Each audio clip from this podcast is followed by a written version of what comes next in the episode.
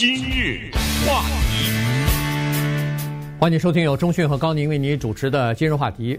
John Barry 呢是杜兰大学呃公共卫生和这个热带医学方面的专家啊。那么他曾经写过一本书，就是这个啊、流感大流行哈、这个他说的是历史上最。最致命的这些，呃，致命的这种流感的流行啊，呃，里边所发生的一些历史的故事。那呃，昨天呢，他在呃《纽约时报》刊登那篇文章啊，就是说我们可以从一九一八年的流感的疫情当中学到什么？从他的这篇文章当中，从他的那些书当中呢，你可以看得出来，尽管一九一八年离现在已经一百多年过去了，但是人们对疫情的反应，对这个病毒的反应啊。几乎是类同的啊，几乎是非常相似的。所以，呃，从那个时候的历史事件当中，以及人们在这个流感最后快结束的时候是做出的反应和当时人们的这个心态啊，和现在做一些比较，我们其实可以从中学习到一些东西。是，呃，实际上呢，有好消息也有坏消息，因为 John Barry。他专门研究这个东西呢，他有很多的数据，他也有资料，他也有电脑的分析啊什么的，然后告诉我们一些情况，对于我们理解现在的疫情有极大的帮助。因为一九一八年的当时叫西班牙流感，对不对？对。呃，他这本书的名字叫《The Great Influenza》啊，他没有叫西班牙流感，叫他叫大流感。当时呢是到了一九一九年的夏天，慢慢的结束了。但是这个结束呢，不是句号，是它变异成为一种流感。它变异成为的那一种流感，在二零二二年我们讲话的当口还存在，也就是一九一八年的当时叫做西班牙流感，后来叫大流感的这个流感，从来没有彻底的消失过，它只是最后变异成为了一个相对来说比较普通的流感。但是呢，说好消息坏消息啊，咱们先说一九一八年的世界和现在的异同啊。一九一八年的世界呢，和二零二二年的世界那不是一个世界。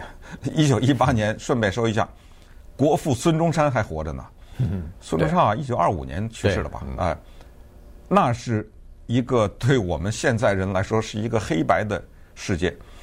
一九一八年的世界呢，没有。不要说这些电脑过网络，没有现在的，比如说这样全球的随随便便的搭着飞机啊就走了啊，这种全球的移动性绝对和今天是不可同日而语。一九一八年的大流感没有疫苗，一九一八年别说是大的病，很多的小病都没有药治。一九一八年没有数据大小的数据的。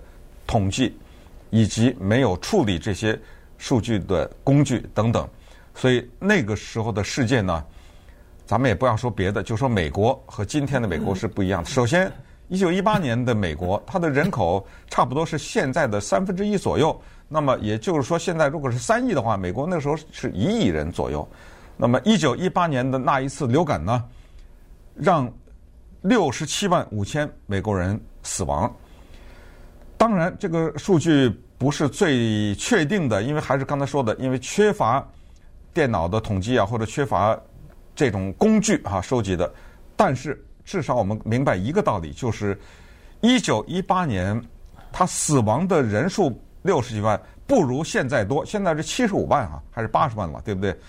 但是呢，它在人口中的比例远远超过现在。就等于每十个人里面死多少，对不对？或者每一千个人里死多少，这个比例是高于现在的。所以现在有人争议说，哪一次大流行病是美国历史上最严重的？那么人家马上问：你说的这个严重是死亡的比例，还是就是绝对的人数，对不对？如果要是绝对的人数的话，那么从二零一九年十二月开始，一直到二零二二年现在的新冠病毒。这个呢是美国历史上死亡最多的，这是一个流行病。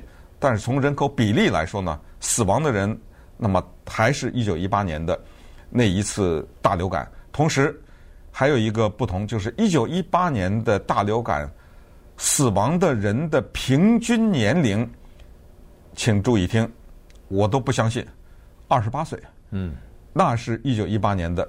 现在我们都知道，什么六十五岁以上，对不对？死的最多。现在的平均年龄远远高于二十八岁，这是不是也说明，在当时，是不是人的整体的寿命就比较低？对不对？对，第一是这个，第二呢，就是说，呃，人们聚集的一些地方呢，它是年轻人比较多的地方。呃，别忘了，一九一八年第一次世界大战刚刚刚刚结束，它夏天那个流感来的时候，呃，这个军队还在集结呢，有很多军人得这个新，就是当时的这个大流感啊，所以呢。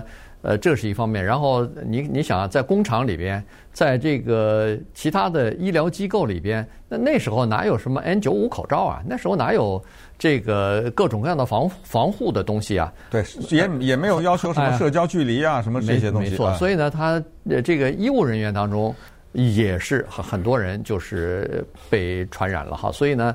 当时大概是这么这么个情况，你想，这个一九一八年的那次大流感，在全球造成的死亡人数超过五千万呐，这个比现在的这个哦呃比这个新冠病毒要多多了哈。呃，如果要是按比例算的话，那人口的这个比例来算的话，那就更多了哈。所以呢，当时的情况就是这样。可是，呃，据这个 John Barry 说呢，他说实际上啊，到一九呃，到一九一九年夏天的时候，人们都以为说这第三波的病毒过去以后呢，这次的一九一八年的西班牙流感就结束了。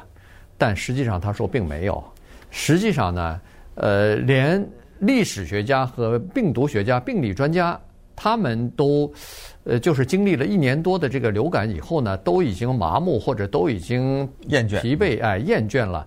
他们就。希望尽快的结束，所以一九一九年夏天第三波的这个呃冲击之后，他们都宣布正式宣布说这个流感已经过去了，呃，完全恢复正常了。但实际上呢，是恢复了正常，可是流感呢以变异的方式在二零二零年的时候，呃，一九二零年的时候又出现了，而且在美国造成的杀伤还比那个第二波最严重的那一波还要多啊！所以呢，这就是为什么美国。在一九一八年到一九二零年的时候，死亡人数这么多，就是它实际上造成了流感的第四波冲击啊！在美国的很多的城市，什么 Minneapolis 啊，呃，密苏里州的那个圣呃 Kansas City 啊，然后还有什么密尔瓦基啊、底特律啊这些地方，死亡的人数啊，实际上比第二次的这个第二波的这个呃大流感呃流行还要多啊！所以呢。这个是美国在那个时候放松了警惕，恢呃太早的过早了恢复正常的生活，而不注重自己的呃自我的防御啊等等造成的。嗯，那么好消息呢是这样的，至少是我们别的不敢肯定，历史已经过去了，我们可以看到一些记录。那么所谓的好消息就是 John Barry 呢，通过他的研究告诉我们呢，一般的来说呢。一个流行病，它的生命是二点五到三点五年。那么，按照人类的过去的历史上的统计，就是没有什么十年八年的一个流行病这么久的。所以这是第一个好消息，就是它有一个周期。你像一九一八年的那个，也就是十八个月左右。所以这是第一啊，一个周期。第二个相对来说啊一点好消息呢，就是它这个周期的特征啊，有点像。就一波一波的，就是它在变异的过程当中呢，它每一个新的变异，尤其到了后期啊，第三波啊什么第四波这种，呃，它相对的来说的杀伤力会比较弱一点。正像我们现在了解的，Omicron 比 Delta 要杀伤力弱一些，对不对？嗯。它呈现这个，然后最后呢，它会变成一个普通的流感。它特别强调的就是一九一八年的那个没有消失，而是变异。变成了现在的一种普通流感，可能就是我们现在有的时候去打那个感冒针的时候，他就会猜测嘛，对不对？啊，你这是哪一个变异啊？什么什么类的？那么一九一八年那个变异到后来可能也有一个名字，只是我们老百姓不知道，可能有一串拉丁文啊，或者有一些代号啊什么，只是我们不知道而已。那么将来呢？他说好消息就是，可能是 Omicron 之后，现在不是又有什么 Omicron 二嘛，对不对？哎，可能慢慢就越来越弱，越来越弱。但是这个呢，只是一种历史的轨迹的推测。还有一些坏消息。那稍等一会儿呢，我们就说这个 John Barry 他之所以写这个文章，告诉大家就是万万不可放松警惕。你倦怠也好，你是疲乏也好，他甚至很多连医生都倦怠了。在一九一九年，他说他说啊，他有一个东西在中文叫做功亏一篑啊，对不对？他说切不可这样，那该怎么办呢？今日话题，欢迎继续收听由中讯和高宁为你主持的今日话题。这段时间跟大家讲的是，我们可以从一九一八年大流感的这个结束当中呢，学到一些什么经验哈。呃，这个是学者 John Barry 他所写的一本书里边的一些内容哈。当然他自己也写了一篇文章哈，就是说现在的情况和一百年前的这个流感的。的第三波冲击之后的这个情况呢，非常的相似。人们对流感已经非常的厌倦和疲劳、疲乏了。尽管媒体上铺天盖地的还是有关于每天的病情是什么样子，多少人住院，多少人死亡，但是人们对这个事情啊，已经不太关心了。包除了普通的百姓不太关心之外，连政府官员和医疗机构的这些呃卫生人员都已经疲惫了哈。所以呢，这个在。现在现今的美国也出现了，他举了几个例子，人们疲惫的几个例子。首先，美国打疫苗的成年人，呃，完整接种疫苗的成年人百分之七十左右，到了这个百分之七十以后，再往上增加哪怕一个百分点都非常的困难。也就是说，有至少百分之二十几到百分之三十的人不愿意去完全完整的接种疫苗，有的人可能接种了一针就不打了，有的人这个打。那个加强针的第三针的就更少了。现在统计是打第三针的只有百分之四十四，所以就说人们觉得啊，这第三针打不打都无所谓，那就是疲惫了呗，就觉得好像反正也无所谓啊。这是呃一个情况。五到十一岁儿童。他们的疫苗出来以后，这个对学生的家长来说是一个福音，因为家长一直希望学校可以正常的呃开放校园，呃孩子可以正常的回复到这个呃这个面对面的授课。那么疫苗是一个非常关键的东西啊，就孩子如果打了疫苗的话，那大家之间就有了防护了，那就不怕传染了。但是情况比较糟糕，只有百分之二十左右的孩子到一月二十号为止啊，一月二十七号以前。只有百分之二十左右的孩子注射过疫苗。嗯，当然这就是现在的一个现状。我们再来看他的这个分析啊，他举了这么几个所谓听起来让我们比较乐观的几个因素。他说，第一啊，Omicron 的感染率或者说它的感染力尽管很强，他说种种迹象表明，其实今天早上我还听广播，就是说包括加州在内，人数开始下降了。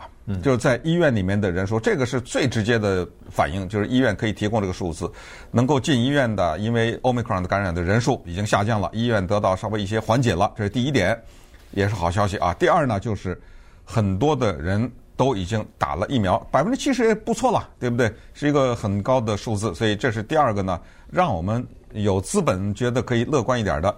他说第三个呢，就是这个 Omicron 啊，它跟之前的变异不太一样，是。它只侵上呼吸道，哎，它进入到肺的这个能力呢，比之前的 Delta 差很多。我们也知道，这本身就是一种肺病，对，也就是说，如果它进到肺里面，那死亡率就非常的高。Delta 就是这样，它容易侵入到肺里。那么也就是说呢，哦，它这个杀伤力越来越少，它进不去了啊，或者说它没有这个能力再继续的往前走，怎么怎么样啊？这是这一点。但是呢，他又说了一个，他说：“为什么这些病毒它在变异？就是因为它要生存，它要绕过疫苗，所以为什么要打这个加强针嘛？不就这意思？不是，我们都又听说过这个词叫什么？呃，穿破性不是，它叫突破性，突破性，对不对？对。对。然后他接着说了一个，这些都是好消息，但是他说，No one knows，这什么？就是接下来 Omicron 再往下发展是什么？没人知道。”请问谁敢？这个地球上哪有一个人敢说完了啊？这个就完了，没了，不会再变异了。变异以后不会再有杀伤力了，没有这样一个人敢说。他敢说是敢说，他没有根据啊。他那不是敢说，那叫瞎说呀，对不对？哎，他说最麻烦的就是这个在最后的这一点麻痹，千万不能马屁。对，一定要挺住。因为他说这个变异叫做是随机性的，没有人知道他下一步是什么个情况。我们都推测说他可能会为了自己的生存绕过这个免疫系统，绕过你的预防针什么的，呃，为了他生存嘛。但是这样一来的话，就会变得更加危险，因为他如果绕过你免疫系统，你得了以后都不知道啊。在在这种情况之下，很容易就传染给其他的人。其实奥密克戎已经具备某些这样的特质了，已经具备。就是有很多人是没有症状的，已经被感染了，然后传染给别人哈。所以呢，呃，在这种情况之下，他又回顾历史了。历史上呢，就是在一九一九年之后，夏天之后，人们都以为过去了，但实际上并没有过去。所以到一九二零年的时候呢，在美国又。第四波又来了一次冲击啊，所以他说这次呢，大家都说是可能过去了，可能过去了。如果你注意那个社群媒体，包括那个 Twitter 啊这些，呃，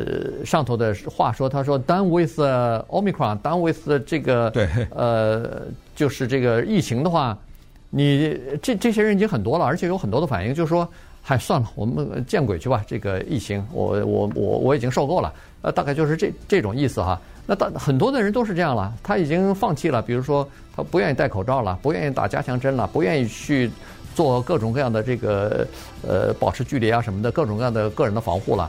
呃，其实这次奥密克戎来了以后，实际上在美国大大部分的城市里边也没有采取太多的呃这个防护的措施啊，呃这个封城一个也没有了，呃这包括纽约啊，包括洛杉矶这样人口比较密集的地方。不照样餐馆还是开着吗？那个酒吧也是开着，包括音乐会啊、体育馆呢，呃，看比赛啊什么的也都是开着的。只不过是要求你，有的时候是出示一下那个疫苗的证明，有的时候要求你全程戴戴口罩啊什么的，大概也就是仅此而已了。但是作为个人的话，我们还是要保护自己哈，就是该戴口罩的时候戴口罩，然后该保持距离保持距离，呃，常洗手什么的，就一些最基本的东西就可以保证我们的健康啊。特别感谢。